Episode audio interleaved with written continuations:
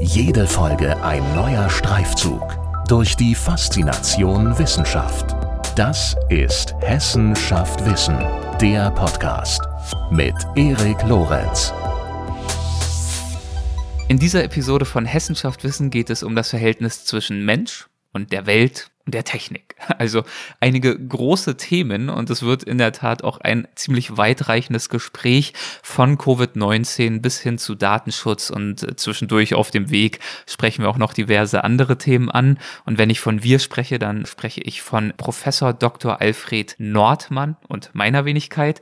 Professor Dr. Nordmann ist Professor für Wissenschafts- und Technikphilosophie und zwar an der Technischen Universität Darmstadt. Er ist zudem derzeit Gastprofessor an den Technischen Universitäten in St. Petersburg und im südchinesischen Guangzhou.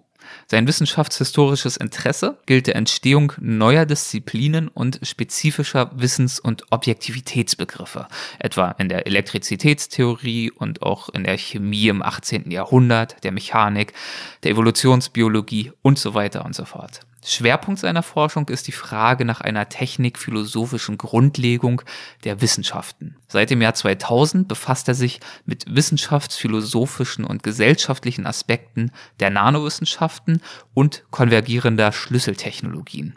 Ich weiß, das klingt jetzt alles einigermaßen kompliziert, aber Professor Dr. Nordmann wird das gleich etwas verständlicher machen. Viel Spaß bei unserem Gespräch. Guten Tag, Herr Professor Dr. Nordmann. Herzlich willkommen zum Podcast. Es freut mich sehr, dass Sie dabei sind. Ja, mich auch. Danke. Wir befinden uns ja mitten in der zweiten Covid-Welle und äh, Sie haben in einem Beitrag auf Zeit Online schon im März 2020 das folgende geschrieben. Zitat, mit Kreativität können wir Corona besiegen. Und Sie meinten in diesem Beitrag, wir seien definitiv schlau genug und hätten auch die Technik, besser mit der Krise umzugehen. Und das, wie gesagt, haben sie schon im März 2020 geschrieben. Und äh, sie bezeichnen in diesem Zusammenhang die Pandemie als äh, ein Realexperiment. Würden Sie das zunächst einmal erläutern? Mit was für einem Realexperiment haben wir es zu tun? Genau, also diese Bemerkungen, die Sie da zitieren, die sind natürlich die Bemerkungen eines Technikphilosophen. Mhm. Also ich äh, habe einen bestimmten Blick auf die Gesellschaft und wie sie jetzt auf dieses äh, Problem, auf die Pandemie reagiert und äh, sie vor allem als eine Art technisches Problem auffasst. Es geht ja darum, unser Gesundheitssystem zu schützen, dass es weiter funktioniert. Es geht darum, die Infektionsraten irgendwie niedrig zu halten. Äh, es geht darum, irgendwie die wirtschaftliche äh, sagen Kraft des Landes irgendwie zu verteidigen und zu schützen und so weiter und so fort. Das sind ja eigentlich lauter technische, administrative Probleme und letzten Endes fragen wir uns, wie können wir dieses Virus managen. Nicht? Das ist äh, ein Managementproblem. Und eine Wissensgesellschaft zeichnet sich dadurch aus, dass äh, wir eigentlich eine sehr stark und äh, sehr breit verteilte Intelligenz haben. Also dass äh, Leute äh, ungeheuer kreativ eben tatsächlich an verschiedenen Orten arbeiten können, um sich zum Beispiel Gedanken zu machen über Infektionsschutz. Das ist natürlich in der Forschung der Fall. Also da gibt es Leute, die sich für Oberflächenbeschichtungen interessieren, die vielleicht äh, Center sind oder es gibt Leute natürlich, die sich äh, mit, äh, mit äh, Plexiglas und Masken und so weiter und so fort befassen. Aber es gibt natürlich eine andere Kreativität, die auch in den in den Gaststätten, in den Cafés, in den Theatern und so weiter vorhanden ist, wo sich ja jeder vor Ort auch überlegen kann, wie können wir unseren eigenen Ort relativ infektionssicher machen. Es gibt also in einer Wissensgesellschaft eine sehr breite Intelligenz und äh, das Problem ist nun oder die Herausforderung ist nun, wie kann äh, äh, die Gesellschaft insgesamt im Umgang mit diesem mit dieser technischen Herausforderung, wie kann sie diese Intelligenz nutzen?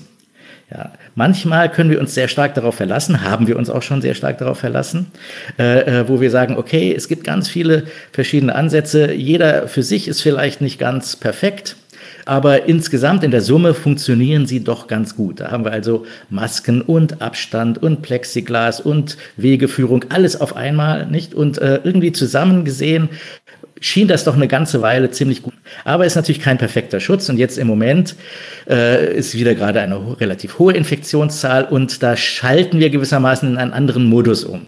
Gut, dieser Lockdown Light, in dem wir im Moment leben, der stellt einen anderen, einen anderen Ansatz dar im Umgang mit der Technik und der technischen Herausforderung. Da wird er versucht zu optimieren und eine sozusagen globale Strategie, nämlich eine epidemiologische Strategie, eine hygienepolizeiliche Strategie, eine Strategie der Verlangsamung aller Bewegungsabläufe anzuwenden. Und das ist für Technikphilosophie natürlich auch sehr interessant. Also wir versuchen hier technisch einem, äh, einer großen Herausforderung äh, irgendwie, äh, die irgendwie zu meistern. Äh, und äh, wir haben jetzt sozusagen unterschiedliche Modelle, die stärker oder weniger stark eben auf die Intelligenz, äh, die verteilte Intelligenz setzen. Im Moment im Lockdown-Light-Modus äh, setzen wir eher weniger darauf. Da muss wieder von oben sozusagen regiert werden. Im Modus des 19. Jahrhunderts eigentlich. Und äh, äh, aber wir hoffen natürlich darauf, dass früher oder später äh, das auch wieder zurückgehen kann in die Verantwortung sozusagen der vielen äh, die, äh, die hier äh, so in einer Art Patchwork oder Fleckenteppich-Modus ganz verschiedene Maßnahmen zusammensetzen, um äh, äh, kreativ der Sache äh, irgendwie, die Sache irgendwie zu meistern. Ja, also bestimmte Begriffe sind ja jetzt schon des Öfteren direkt gefallen. Kreativität, Ideen und aber natürlich auch äh, technische Neuerungen. Sie hatten einige Beispiele genannt, werde ich auch äh, gleich gern nochmal mit Ihnen drauf eingehen. Das klingt ja so, als stünden Sie dem äh, Lockdown, wie wir ihn ja jetzt auch leider zum Teil wieder erleben, doch äh, sehr kritisch gegenüber, was ja äh, legitim ist. Vielleicht mögen Sie das noch ein bisschen konkretisieren. Also mich interessiert ja. vor allem daran, weil Sie ja schon im März geschrieben haben, also zum Beispiel, ich zitiere nochmal aus dem Beitrag, haben wir in der Zwischenzeit gar nichts hinzugelernt, was uns in dieser Situation helfen könnte, ohne gleich das ganze öffentliche Leben lahmzulegen. Also buchstäblich die gesellschaftlichen Kräfte zu lähmen, die es doch eigentlich zu mobilisieren gelte.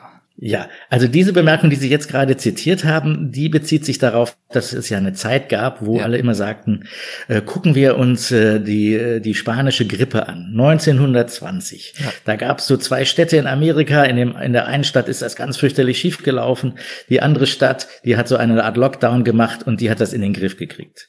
Und da habe ich gesagt, also gut, 1920, wir sind jetzt 100 Jahre später, äh, wir sind eine Wissensgesellschaft, wir können jetzt stärker eben auch auf das setzen, setzen was an, jetzt sage ich wieder Kreativität mhm. äh, und einfach Intelligenz, aber auch an Wissen vorhanden ist. Nicht? Wir wissen doch eine ganze Menge darüber, wie diese Infektion äh, stattfindet, dass da Tröpfchen sind, äh, äh vor denen wir uns ja eigentlich schützen wollen. Und äh, das ist ja nicht ein, äh, ist ja kein magisches, mystisches, hinterhältiges Virus, sondern äh, wir können ja genau wissen, unter welchen Bedingungen wir da besser geschützt sind und weniger gut geschützt sind. Also dieses Wissen, das können wir doch nutzen.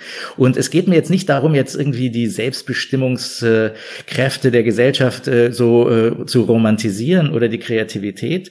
Es geht einfach nur darum, also wenn wir ein technisches Problem lösen wollen, wie machen wir das am besten? Nicht? Also das ist eine Frage des guten Designs. Mhm. Ja, und äh, wir wissen ja aus der Designtheorie ganz allgemein, dass die Designs besser sind, die sozusagen stärker auch mit den Nutzern äh, unter Partizipation äh, der Öffentlichkeit entstehen. Die sind sozusagen robuster äh, und die, äh, die sind auch stärker sozusagen abgesichert, die haben mehr Redundanz, vielleicht mehr Resilienz, um so schöne Begriffe der Designtheorie zu verwenden. Und äh, ich bin jetzt diesem Lockdown natürlich nicht super kritisch gegenüber eingestellt, weil der hat eine andere Logik. Die mhm. Logik hier ist, dass wenn die Infektionszahl zu hoch ist, dann müssen wir uns Sorgen machen, dass auch bei kleiner Mortalität, auch bei kleiner Anzahl der schweren Verläufe die Krankenhäuser dann doch irgendwann überbelastet sind. Und das ist ja der Hauptgrund, weswegen wir sagen, okay, jetzt im Moment können wir nicht so richtig locker sein. Da müssen wir das, da müssen wir jetzt einfach erstmal wieder abkühlen. Aber ich gehe doch fest davon aus, äh, da hat sich auch einiges getan seit dem März.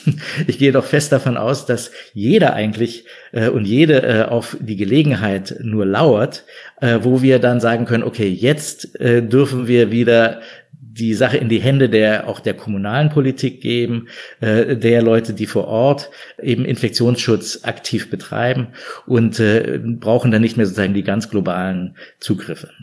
Ja, Sie beschreiben das mit drei ganz äh, konkreten Dimensionen in diesem Artikel. Die haben Sie auch schon skizziert, gerade zum Teil wissensbasiert, technisch intelligent und aktiv solidarisch. Und Sie führen das äh, sehr schön aus, dass eben äh, nach diesem Verständnis Solidarität nicht unbedingt darin besteht, dass wir uns jetzt alle äh, bis in alle Ewigkeit daheim verkriechen, auch wenn das phasenweise vielleicht jetzt tatsächlich notwendig sein sollte, sondern dass Solidarität auf gesellschaftlicher Ebene ähm, für sie eher darin besteht, kreative Wege zu finden, mit Vorsicht zusammenzuleben und auch mit einem gebotenen Abstand zusammenzuleben.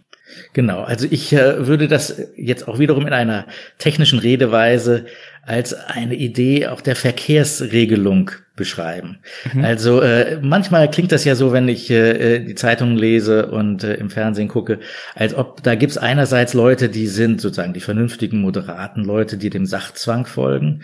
Und dann gibt's Populisten, die dummerweise äh, den Sachzwang nicht anerkennen und stattdessen für Freiheit und Gerechtigkeit und so weiter plädieren. Und dann fragt man sich, wie geht das Einschränkung der Freiheitsrechte zugunsten des Schutzes von vulnerablen Menschen und so weiter und so fort. Das kann man alles so beschreiben, aber ich äh, denke, es geht doch sehr viel einfacher darum. Wir wollen alle, alle frei zusammenleben, nicht? Das ist die Grundvoraussetzung, die alle teilen, Populisten oder Nicht-Populisten. Und zum freien Zusammenleben müssen wir Bedingungen schaffen, unter denen sich äh, die einzelnen Personen, die jetzt einkaufen gehen oder sonst was, schützen können, nicht? Äh, und da ich ja, wie gesagt, einiges weiß darüber, wie diese Infektion übertragen wird, also ich weiß was von Tröpfchen und dergleichen mehr, kann ich eigentlich nur dann mit Vorsicht und Umsicht äh, einkaufen gehen, wenn ich mir sicher sein kann, dass ich, äh, dass andere Menschen um mich herum äh, zum Beispiel Masken tragen, Abstand halten und so weiter und so fort. Da geht es also eigentlich nur um eine Art von Verkehrsregelung, die dafür da ist, dass wir eben zusammenkommen können und diesen Raum miteinander teilen können. Es geht jetzt gar nicht da groß darum, meine eigene Freiheit aufzugeben zugunsten von irgendwas anderem, sondern äh, wie beim, äh, beim Straßenverkehr ja auch, äh, es geht nur darum, Bedingungen zu schaffen, unter denen ich mich bewegen kann äh, und äh, unter denen wir uns alle bewegen können. Und das meine ich auch mit aktiver Solidarität. Das muss man jetzt gar nicht verklären, mhm. sondern das sind so ganzen lebenspraktische Dinge, die eigentlich in einem in einer in einem komplexen soziotechnischen System eigentlich immer immer zur Geltung kommen. An welcher Stelle kommen aus Ihrer Sicht jetzt die Technologien mit ins Spiel, beziehungsweise auch die Technikphilosophie bei dieser Debatte. Sie hatten schon so ein paar äh, Stichworte vorhin mal genannt. Ich glaube, Sie haben sogar schon angefangen, über Nanotechnologie zu sprechen oder auch über ich gebe das Wort mal an Sie. Sie haben auch ein paar interessante Beispiele in Ihren Beiträgen gebracht. Genau, ich meine, da gibt es natürlich ungeheuer viel. Mhm. Je länger wir darüber nachdenken, desto mehr fällt uns dazu ein. Also äh, wenn ich jetzt sage, Technik, unsere technischen Strukturen und Systeme mit denen und in denen wir leben, die sind so etwas wie eine Art Lebensform. Und dann fängt das natürlich schon an, dass die Masken, das Abstandhalten eine ganz andere Choreografie des öffentlichen Lebens darstellt. Also äh, äh Gesicht zeigen, sagt man manchmal so, was heißt das jetzt eigentlich, Nähe zu erleben? Äh, diese Dinge verändern sich, äh, unsere ganzen, äh, unsere ganzen sozialen Kontakte verändern sich sehr stark. Ich fand jetzt total spannend aus einem ganz anderen Zusammenhang heraus, das wirkt jetzt erstmal völlig willkürlich, aber äh, aus einem ganz anderen Zusammenhang heraus äh, lese ich in der Zeitung, dass jetzt jemand kein deutscher Staatsbürger werden durfte, weil er sich weigerte, einer Frau die Hand zu schütteln. Äh, das ist natürlich sehr legitim, äh, gute Überlegung, die hinter diesem Gerichtsurteil steht. Äh, aber an sich ist das dann auch wieder ein bisschen verrückt, wenn wir das in einer Zeit erleben, in denen der Handschlag sowieso tabuisiert wird. Also den Handschlag, der sozusagen so essentiell eigentlich ist für unsere äh, auch verbindliche äh, Geselligkeit, also wenn ich einen Vertrag schließe, wenn ich ein Versprechen gebe und so weiter und so fort. Dieser Handschlag, der wird jetzt abgelöst durch ein anderes Ritual. Und äh, das ist schon ein, ein technikphilosophisch interessantes Problem. Äh, oder das kann man eben als eine andere Art von technischer Umgangsweise miteinander auch beschreiben. Aber das war jetzt wahrscheinlich gar nicht, was Sie meinten. Sie meinen jetzt ja vielleicht durchaus auch die große Technologie, die jetzt angewandt wird, um Impfstoffe zu produzieren oder genau, eben kleine da, technische Anwendungen. Da würde ich trotzdem noch mal äh, äh, frecherweise eine Frage zwischenschieben, wenn Sie ähm, bei Techniken zum Beispiel vom Handschlag äh, sprechen. Das ist ja nicht unbedingt das, woran man als allererstes denkt, wenn man über Technik spricht, aber natürlich ist es so eine Art Kulturtechnik und ähm, wenn man von Technik spricht, dann denkt man zum einen vielleicht an irgendwas, was mit Elektrizität zu tun hat. Zum anderen ist aber ja streng genommen auch ich weiß nicht, äh, eine Schusstechnik beim Fußball eine Form von Technik. Daher würde ich mal die Frage zwischenschieben, wenn Sie von Technik sprechen, wovon sprechen Sie dann? Ja, das ist natürlich eine große definitorische Frage. Wie definieren wir Technik? äh, äh, also es geht um den Homo faber, also den, den Menschen, der seine eigene Welt schafft. Äh, und äh, das tun wir ja auf unterschiedlichste Weisen. Und das tun wir natürlich vor allem, indem wir Dinge tatsächlich bauen, aber, äh, aber auch ein Raum beispielsweise auch ein Raum, in dem ich mich bewege, wird ja gebaut. Also das ist ja nicht nur die Wände, äh, die da sind und die Lichtschalter in den Wänden, sondern es ist ja auch zum Beispiel die, die Anordnung der Tische, äh, die dann einen bestimmten Bewegungsablauf ermöglichen oder verunmöglichen oder sogar produzieren. Äh, und wenn ich jetzt in Corona-Zeiten bin, dann kann diese Anordnung der Tische eben so sein, dass bestimmte Abstände dadurch ermöglicht, erleichtert und auch vielleicht verhindert werden. Und dann ist das ein fließender Übergang eigentlich zu den Formen der Bewegung, die eben in diesen Räumen möglich sind, die anerkannt sind, die unterstützt werden. Ähm, es gibt da ein sehr schönes Beispiel aus, ähm, äh, aus einem technikphilosophischen Buch von Langdon Winner, wo er über einfach die Kulturen des Fußgängers und des Autofahrers spricht. Wir begegnen uns äh, auf der Straße und wir begegnen uns auch wieder nicht, weil sozusagen aus dem Auto heraus ich nur ganz anders agieren und kommunizieren kann als ein Fußgänger. Äh, und äh, das sind einfach sozusagen Modi des Umgangs mit den Dingen, über die Dinge der, sich in der Welt einzurichten, die alle, finde ich, zur Technik gehören. Insofern natürlich durchaus die Kulturtechniken, die Sozialtechniken auch. Gut, dann äh, habe ich das schon mal abgespeichert, damit wir ungefähr äh, wissen, worum es überhaupt geht, wenn wir über äh, Technikphilosophie sprechen. Ist ja auch ein Begriff, den wir gleich noch genauer erläutern werden. Aber ich hatte Sie unterbrochen. Sie waren gerade dabei, von diesem Beispiel des Handschlags äh, überzuleiten auf, äh, wie Sie es genannt haben, glaube ich, die etwas größeren Themen.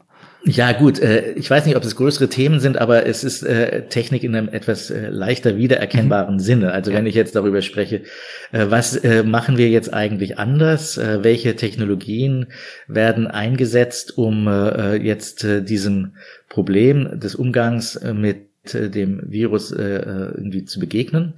Und jetzt ist natürlich die große Frage, wie beeindruckt sollen wir da sein, nicht? Ähm, also einerseits ist natürlich toll, dass so eine Viren äh, Impfstoffentwicklung relativ schnell zu gehen scheint äh, und äh, dass da, dass wir da so gut gerüstet sind. Das ist schon beeindruckend und das war auch nicht unbedingt zu erwarten, wenn man bedenkt, dass es Viren gibt, wie zum Beispiel das HIV-Virus, äh, äh, das AIDS-Virus, wo, äh, äh, wo äh, eigentlich bis heute kein richtiger Impfstoff im klassischen Sinne vorhanden ist.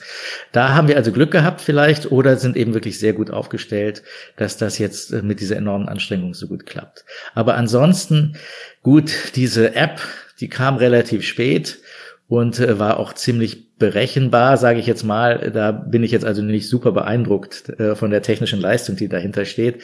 Und man weiß ja auch nicht, da würde ich gerne mal abwarten, äh, was äh, sie nun wirklich äh, außer sozusagen im Sinne einer psychologischen auch Beruhigung äh, äh, und äh, sozusagen der Gelegenheit, sich auch sozusagen aktiv partizip zu partizipieren an der Selbstbeobachtung und so weiter, inwieweit es da nun wirklich sehr viel beigetragen hat.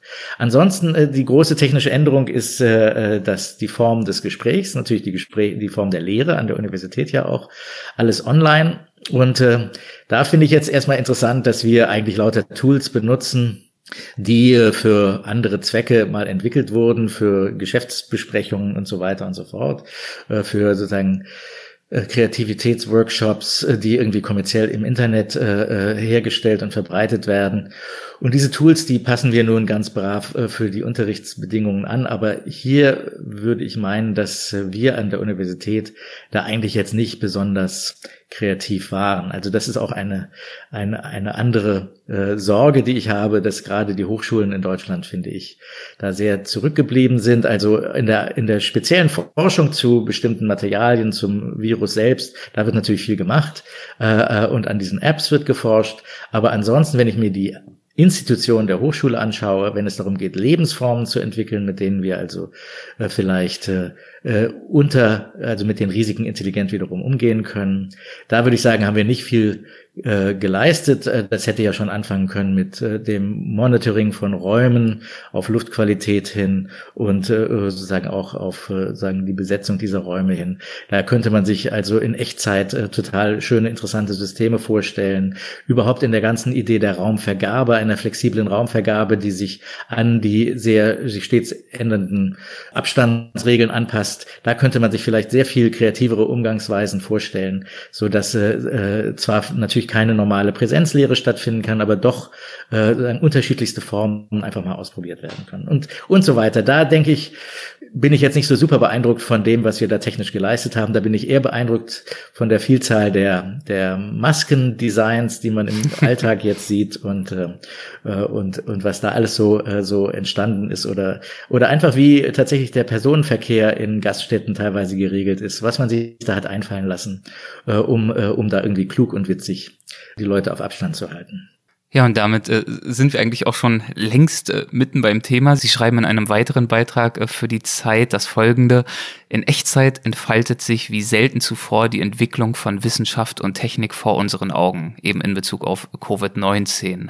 Und äh, das ist ja eine wunderbare Überleitung, wie ich finde, eben zu einer Vertiefung genau dieser Themen, also Wissenschaft, Technik, aber auch äh, natürlich Philosophie, denn Sie sind ja Technikphilosoph. Sie haben vor einigen Jahren auch ein Buch geschrieben, das habe ich zur Vorbereitung auf dieses Gespräch mal angelesen. Es nennt sich Technikphilosophie zur Einführung. Und der allererste Satz in diesem Buch lautet, das Erstaunliche an der Technikphilosophie ist, dass es sie noch nicht sehr lange gibt.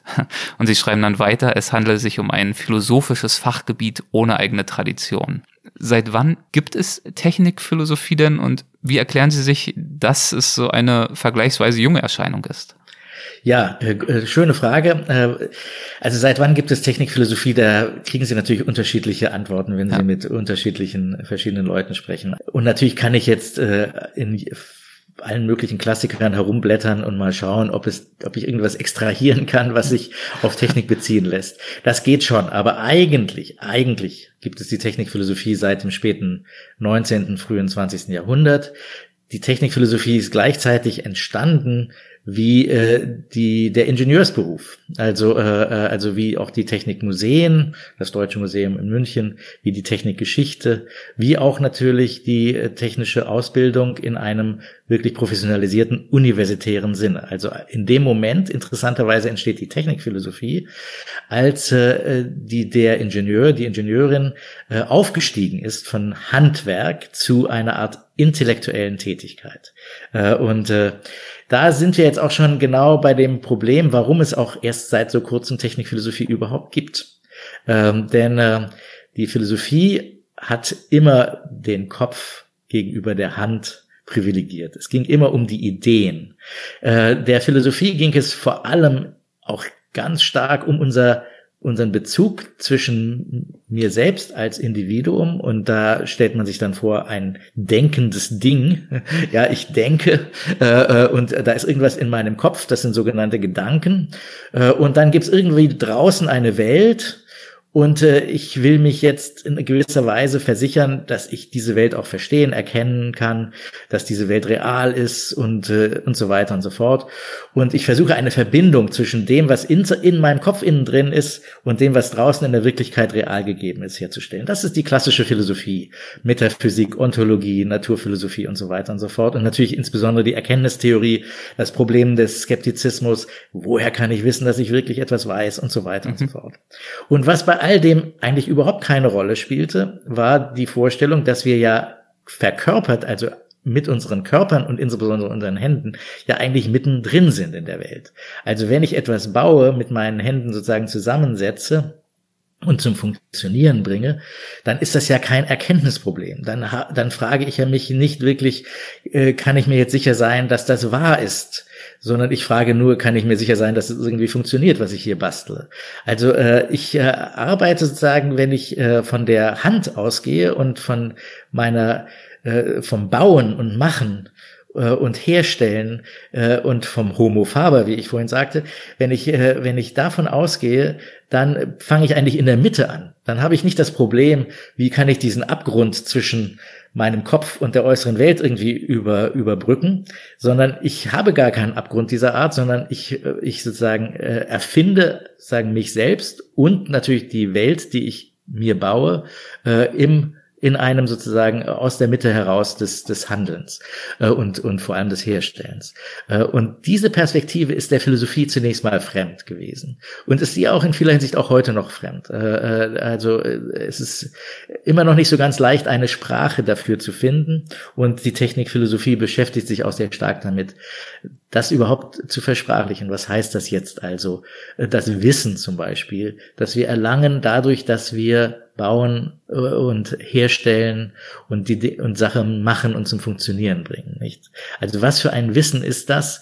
Das ist ja nicht eine Aussage, die ich treffe, die dann wahr oder falsch ist. Das ist irgendwie ein anderes Wissen, ein Wissen darum, wie die Dinge zusammenwirken können, äh, äh eine Art Gefühl für die Dinge, aber das ist keine sehr befriedigende Antwort, natürlich zu sagen, wir haben ein Gefühl dafür, wie die Dinge funktionieren.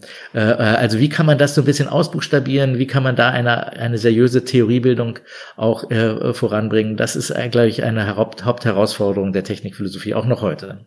Ja, weil es sie ja nicht nur noch nicht sehr lange gibt, sondern es wird ja tatsächlich noch schlimmer. Sie schreiben es auch in Ihrem Buch. Die Technikphilosophie hat nicht nur keine eigene Tradition, sondern sie sei, so schreiben Sie, vor allem auch noch ein Fachgebiet ohne eigene Fragestellung.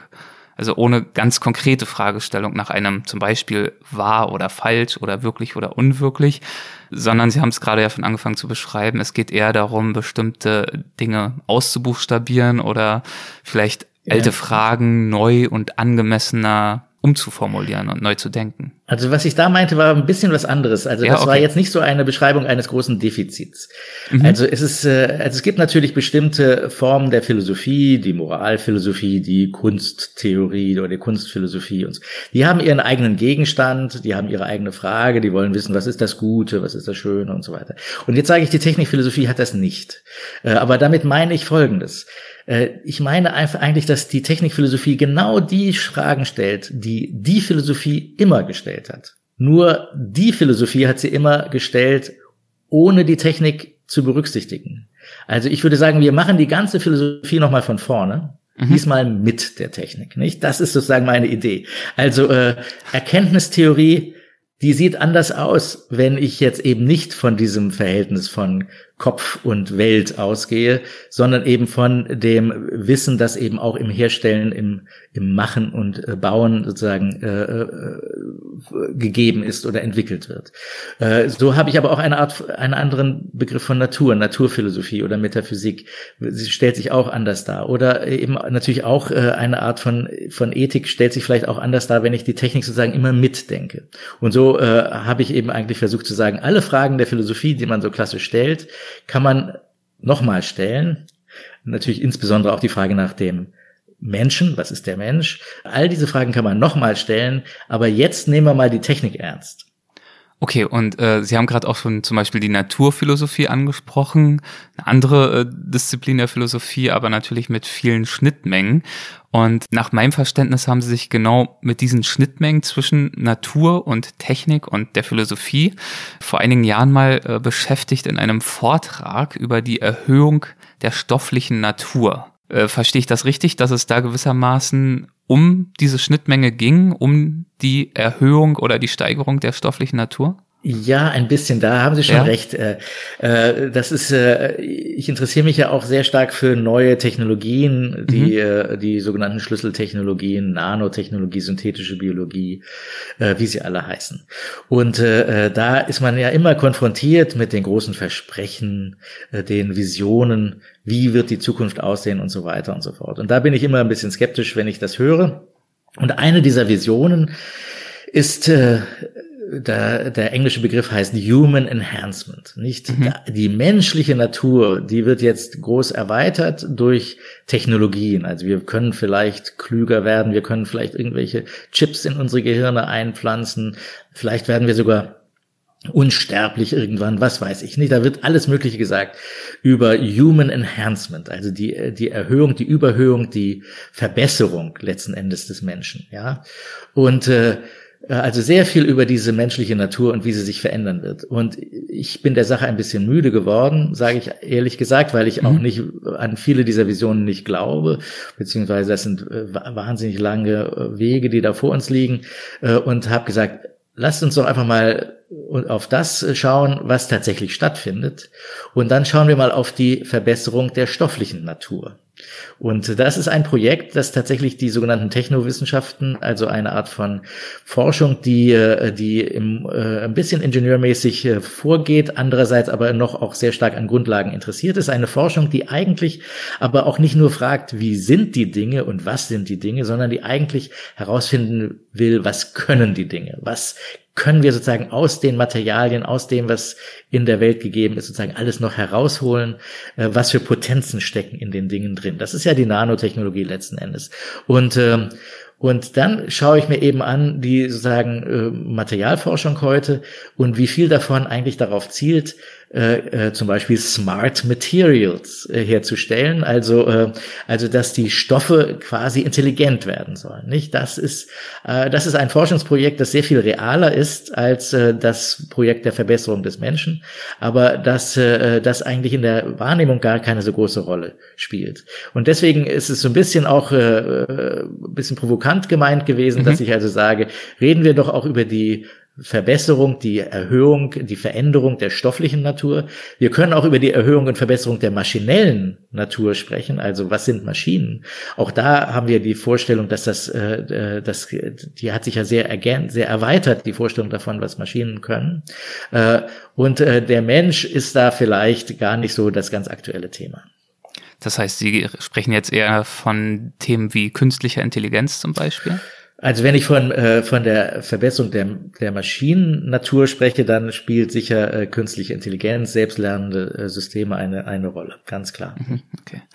Sehr oft äh, prallen bei der Steuerung technischer Entwicklungen, beziehungsweise auch beim Schaffen von Rahmenbedingungen für diese Entwicklung, ja auch äh, sehr widersprüchliche Visionen zusammen. Ähm, zum Beispiel auch beim Thema Datenschutz, um das mal zu konkretisieren. Im Rahmen von Datenschutzfragen wird ja viel über Privacy by Design gesprochen, also darüber, wie wir die Privatsphäre der Menschen heute gewährleisten können. Und Sie haben in einem Interview mal erwähnt, Sie würden gern ergänzend dazu über Publicity by Design sprechen. Was meinen Sie damit genau?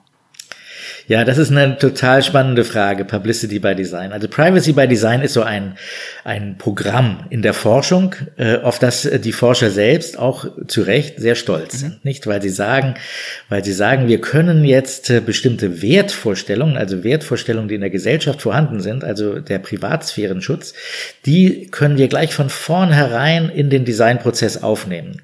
Das ist jetzt kein Nachgedanke, das ist keine Korrektur, das ist keine Regulierung von Technologie, sondern die ist von vornherein auf dieses Ziel hin und auf diese Idee hin konzipiert worden. Okay, also der Privatsphärenschutz, der besteht natürlich jetzt darin, dass äh, die, äh, die Systeme quasi erkennen können müssen, in was für einen Raum sie sich begeben. Und es gibt eben äh, Räume, die sind privat. Da soll man sich nicht hinbegeben, nicht? Und äh, äh in der gesetzlichen Vorschrift äh, geht man immer davon aus, äh, sagen das Idealbild von diesem Raum ist äh, ist das Schlafzimmer oder die Wohnung, nicht? Äh, in die darf die Polizei nicht eindringen. In die dürften vielleicht eben sozusagen auch äh, bildlich gesprochen jetzt keine äh, intelligenten Systeme eindringen, um unsere Privat äh, Privatinformationen sozusagen abzugreifen. Nicht? Also wir stellen uns das ja die Privatsphäre wirklich so räumlich vor.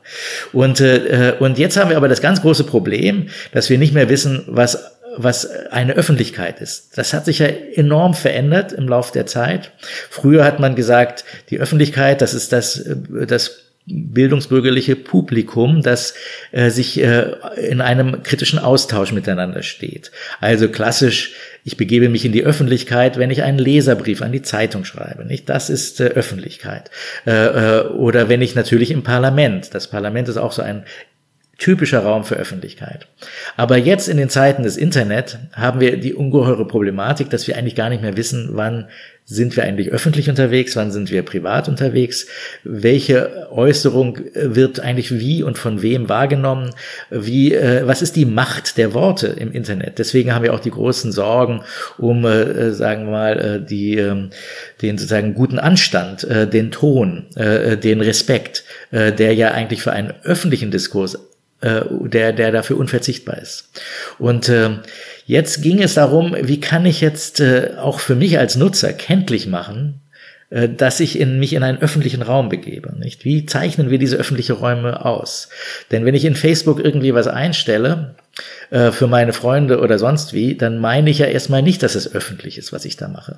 Andererseits, wenn äh, mein Arbeitgeber irgendwie mitkriegt, dass ich da irgendwelche rassistischen Sachen von mir äh, sozusagen äh, irgendwie geäußert habe, dann kann es trotzdem ziemlich nach hinten losgehen äh, und dann kann es sogar ein Politikum werden, wenn ich nämlich gleichzeitig irgendwie ein Stadtverordneter irgendwo bin. Also, also diese Verunsicherung natürlich auch darüber, wann begebe ich mich und wann bin ich in einem öffentlichen Raum und und wann verhalte ich mich auch wie eine öffentliche Person. Äh, denn die, äh, in der Öffentlichkeit bin ich ja ein anderer Mensch als in der Privatsphäre. Äh, äh, in der Öffentlichkeit stelle ich meine Eigeninteressen ein wenig zurück, sondern rede über das Gemeinwohl beispielsweise. Also auch wenn ich, äh, auch wenn das nur eine andere Art zu reden ist, äh, ein, stelle ich die Thematik, meine Argumente anders dar ähm, und mich selbst. Ich weiß vor allem auch, dass ich gesehen werde und ich weiß, dass ich Verantwortung übernehmen muss für das, was ich sage. Äh, all das sind sozusagen Aspekte eines öffentlichen Raums, der, äh, die irgendwie kenntlich gemacht werden müssten, nicht? Ähm, und äh, wie kann man das jetzt sozusagen auch als technisches Problem definieren? Das fände ich jetzt sehr spannend, nicht? Wie kriegt man das hin, nicht? Kann man da, kann man diese Räume in irgendeiner Weise für die Nutzer gerade im Internet irgendwie kenntlich machen.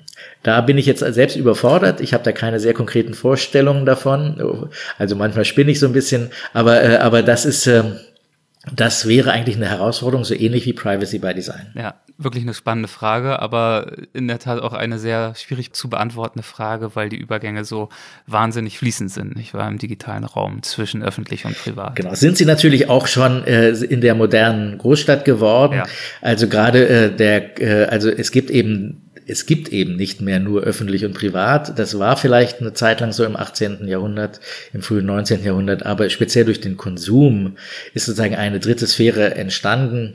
Äh, wenn ich einkaufen gehe, dann ist das, äh, ist das eigentlich eine private Geschichte, aber ich ich äh, beteilige mich damit natürlich an sehr öffentlichen Prozessen äh, und bin auch öffentlich sichtbar. Ich bin sozusagen unterwegs, ich sitze im Café und äh, äh bin im Kaufhaus und so weiter und so fort. Das sind ja schwer definierbare Räume. Nicht, wenn ich da versuchen wollte, politisch zu demonstrieren, dann würde mir gleich gesagt, das ist kein öffentlicher Raum, nicht, äh, hier dürfen Sie sowas nicht machen, das ist kein politischer Raum, äh, aber irgendwie ist er dann doch öffentlich und natürlich meine Kaufentscheidungen haben auch eine politische Bedeutung und so weiter und so fort. Es ist tatsächlich sehr viel schwieriger geworden, das zu trennen. Umso mehr müssen wir uns vielleicht auch immer wieder selbst daran erinnern und erinnern lassen, was sozusagen auch die öffentliche Bedeutung dessen ist, was wir tun. Wahnsinnig spannend. Also ich finde, man merkt in diesem Gespräch mal wieder, äh, warum die Philosophie als Disziplin auch so spannend ist, weil sich einfach äh, ja von Covid-19 bis hin zu den Nanowissenschaften, auf die wir jetzt noch gar nicht richtig eingegangen sind, aber auch Datenschutz,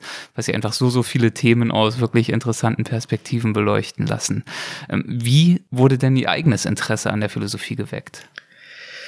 Ja, also ich selbst äh, kam eigentlich zur Philosophie äh, auf dem äh, mit dem Wunsch äh, am Theater zu arbeiten. Ich war auf dem Weg äh, mhm. Dramaturg zu werden und war auch eine Zeit lang Dramaturg, aber habe mich äh, deswegen auch sehr sehr allgemein erstmal für Philosophie interessiert, so eine Art Allgemeinbildung, aber wurde dann sehr sehr schnell äh, in die Wissenschaftsphilosophie äh, verführt und äh, die Wissenschaftsphilosophie war eben gerade für mich als jemand, der sich selbst so als Künstler verstanden hat, als Literat, äh, als Theatermensch, war gerade deswegen für mich so spannend als Entdeckung, weil ich plötzlich merkte, dass wir eben auch in der Wissenschaft, wie auch im Theater, wie auch in der Kunst, eigentlich immer dasselbe machen, nämlich den Zeitgeist zu objektivieren. Wir suchen objektive Formen, die wir auch gemeinsam aushandeln, um äh, unsere Ideen, unser Weltverhältnis, unser Weltverständnis zum Ausdruck zu bringen.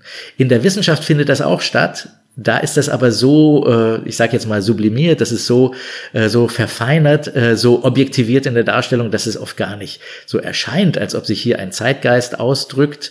Äh, aber umso mehr äh, Arbeit steckt eigentlich auch da drin, kollektive Arbeit, die von einem internationalen Wissenschaftskollektiv geleistet wird, äh, um sich sozusagen auf das zu einigen, was wir eben für verbindlich halten in unserer Zeit. Äh, und äh, diese Objektivierungsleistung, die dann auch so dasteht, wie bei einem großen Kunstwerk übrigens natürlich auch, als ob sie völlig frei wäre von den momentanen gesellschaftlichen Einflüssen des, des, des Augenblicks oder der, der, der, der Situation.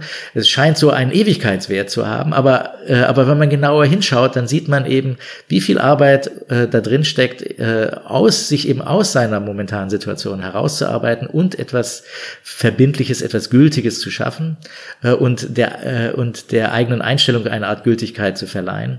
Und das machen großen Künstler, die machen das vielleicht als Genies, auch vielleicht quasi allein, im Alleingang, bei näherem Hinsinn meistens auch nicht. Äh, äh, aber, äh, aber in der Wissenschaft ist es eben ein kollektiver Prozess, äh, der die Spuren seiner eigenen Herkunft völlig verwischt. Aber, äh, aber, äh, aber das ist ja auch gerade interessant, das aufzudecken und äh, sagen die Objektivität und die Besonderheit des Ursprungs der Herkunft beides so gleichzeitig im Blick zu haben. Ich habe was ganz anderes im Blick, nämlich die Zeit und die ist für uns jetzt fast um. Deswegen würde ich äh, zum Abschluss sehr gern mit Ihrem Einverständnis zu einer Rubrik kommen.